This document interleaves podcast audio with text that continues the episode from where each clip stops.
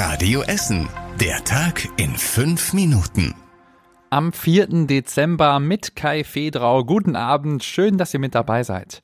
Auf den Autobahnen bei uns in Essen gab es im vergangenen Monat wieder besonders viele Staus. Die A40 und A42 gehörten zu den Autobahnen mit den meisten Staumeldungen in ganz Nordrhein-Westfalen. Laut ADAC Staubilanz war der November der staureichste Monat des ganzen Jahres. Viele Berufspendler steigen im Herbst und Winter aufs Auto um. Es gibt aber auch mehrere Gründe für die ganzen Staus, sagt ADAC-Sprecher Thomas Müther. Hinzu kommt, ähm, dass wir viele Autobahnbaustellen auch noch hatten im November, teilweise auch Autobahnsperrungen, gerade auch im Ruhrgebiet.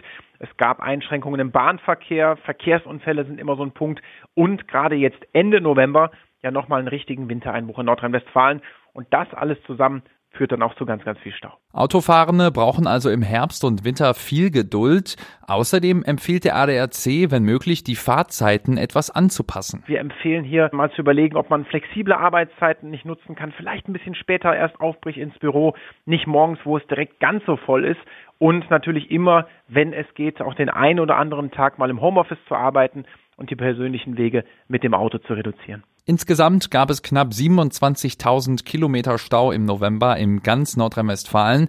Damit gab es auch einen deutlichen Anstieg im Vergleich zum Vorjahr. Strom und Gas werden ab dem kommenden Jahr bei uns in Essen wohl teurer. Die Stadtwerke Essen haben zwar den Gaspreis gesenkt, zum 1. Januar wird es wahrscheinlich aber schon wieder teurer. Das liegt an der Mehrwertsteuer. Wenn die Bundesregierung den Steuersatz wieder von 7 auf 19 Prozent anhebt, müssen die Stadtwerke das an ihre Kunden weitergeben.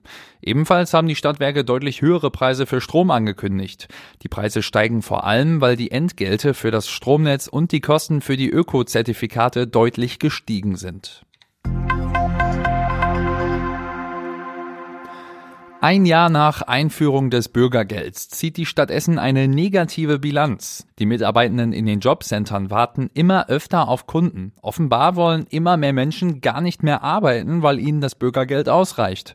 Thomas Mikoteit ist Abteilungsleiter bei den Essener Jobcentern und ärgert sich über diese Situation. Das ist hochgradig frustrierend, weil unsere Fachkräfte möchten natürlich vermitteln und unser Auftrag ist, den Menschen zu helfen, wieder den Weg in den Arbeitsmarkt zu finden und dann, wenn sie einladen und es kommen ganz wenige Menschen im Vergleich zu früher, das, was wir eigentlich machen wollen, was unser Auftrag ist, der scheitert daran, weil wir keinen Zugang zu den Menschen mehr finden. Laut dem Jobcenter sind rund 15 Prozent der Kunden gar nicht mehr erreichbar.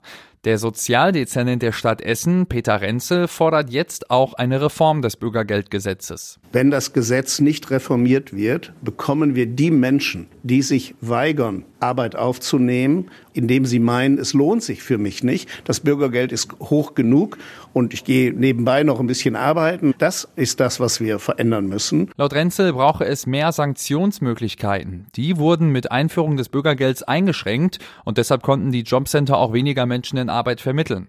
Bei uns in Essen bekommen mehr als 25.000 Menschen Bürgergeld plus die Miete für ihre Wohnung und die Heizkosten bezahlt. Auf dem Parkplatz der Messe in Rüttenscheid hat ein Mann gestern Nägel vor parkenden Autos verteilt. Polizeibeamte haben den Mann dabei erwischt, wie er am P3-Parkplatz Nägel direkt an die Reifen eines parkenden Autos gelegt hatte.